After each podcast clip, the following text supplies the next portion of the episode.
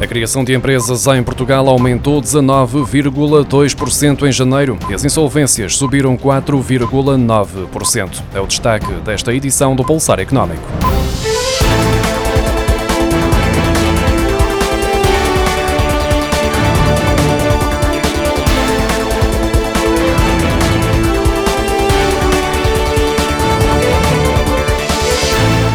Mês de janeiro foi sinónimo de um aumento das insolvências de 4,9%, com 446 empresas insolventes em Portugal, mais 21 que em janeiro de 2021.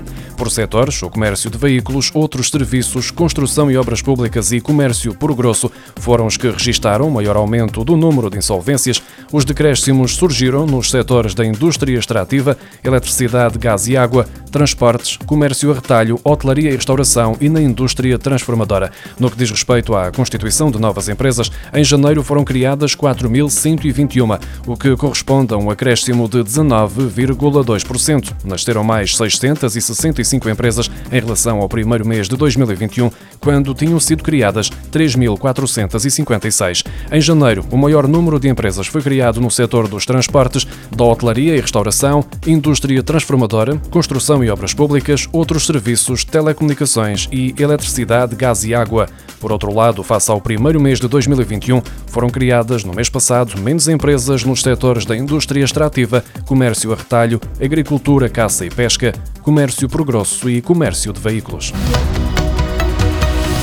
Os preços das casas continuam a registrar crescimentos acentuados no país, escapando aos efeitos negativos que a pandemia provocou na atividade económica. Em 2021, o segundo ano da crise pandémica, metade das capitais do distrito de Portugal continental registrou aumentos dos preços das casas superiores a 10%, quando em 2020 essa evolução foi notada apenas em quatro cidades. De acordo com o índice de preços residenciais da Confidencial Imobiliário, Faro liderou a valorização anual com uma subida nos preços da habitação de 26,4%. Segue-se Setúbal com 18,7%, Viseu com 18,5% e Aveiro com 17,3% de aumento.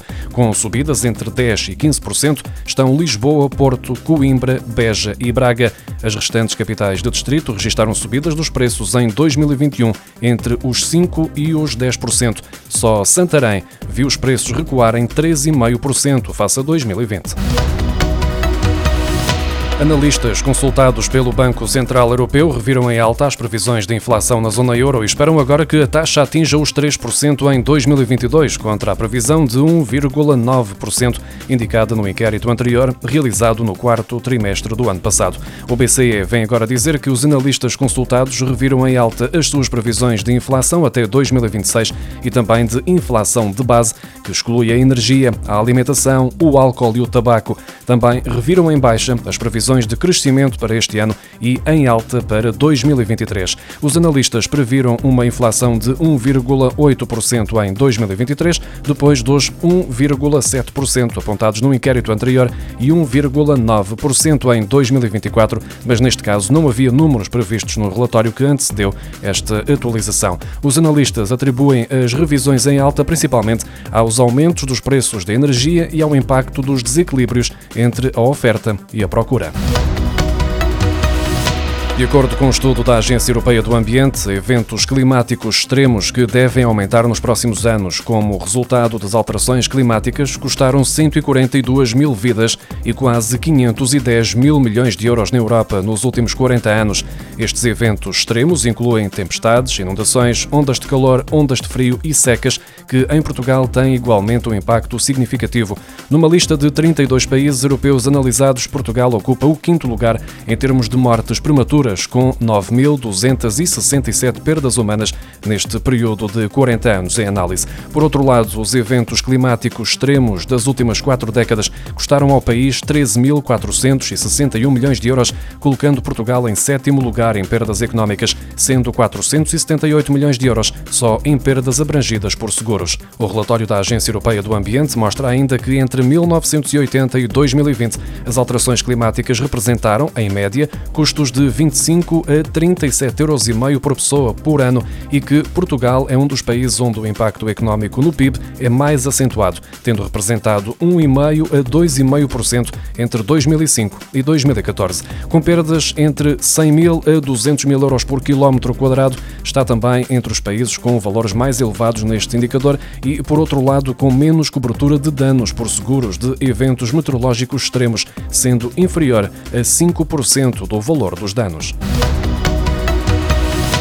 No mês de janeiro, o país assistiu a um agravamento muito significativo da situação de seca meteorológica, com um aumento da área e da intensidade. E no final do mês, todo o território de Portugal continental encontrava-se em situação de seca, com 1% em seca fraca, 54% em seca moderada, 34% em seca severa e 11% em seca extrema. Os dados divulgados na tarde de sexta-feira, em comunicado pelo Instituto Português do Mar e da Atmosfera, indicam que o índice de percentagem de água no solo apresenta uma diminuição significativa significativa em relação ao final de dezembro em todo o território. Sem previsão de chuva em níveis significativos para as próximas semanas, aumentam as preocupações dos agricultores em todo o país, desde logo com a previsível necessidade de recorrer à compra de ração para alimentar os animais, que aumentou devido à escalada dos preços da energia e dos custos de transporte, mas também há plantações que podem estar em causa perante a escassez de água para a rega. O regime de autorizações para plantação de vinha foi alargado até 2045. No diploma assinado pelo Secretário de Estado da Agricultura e do Desenvolvimento Rural, Rui Martinho, pode ler-se que o regime de autorizações para a plantação de vinha é aplicável no período de 1 de janeiro de 2016 a 31 de dezembro de 2045. Por outro lado, a área a distribuir para as novas plantações será a que apresentar maior superfície entre duas alternativas determinadas pelo Executivo. Em causa está 1% da superfície superfície total efetiva plantada com vinha nos territórios e nas dimensões medidas até 31 de julho do ano anterior ou 1% da superfície plantada com vinha nas dimensões medidas em 31 de julho de 2015 e a superfície abrangida por direitos de plantação concedidos aos produtores no seu território.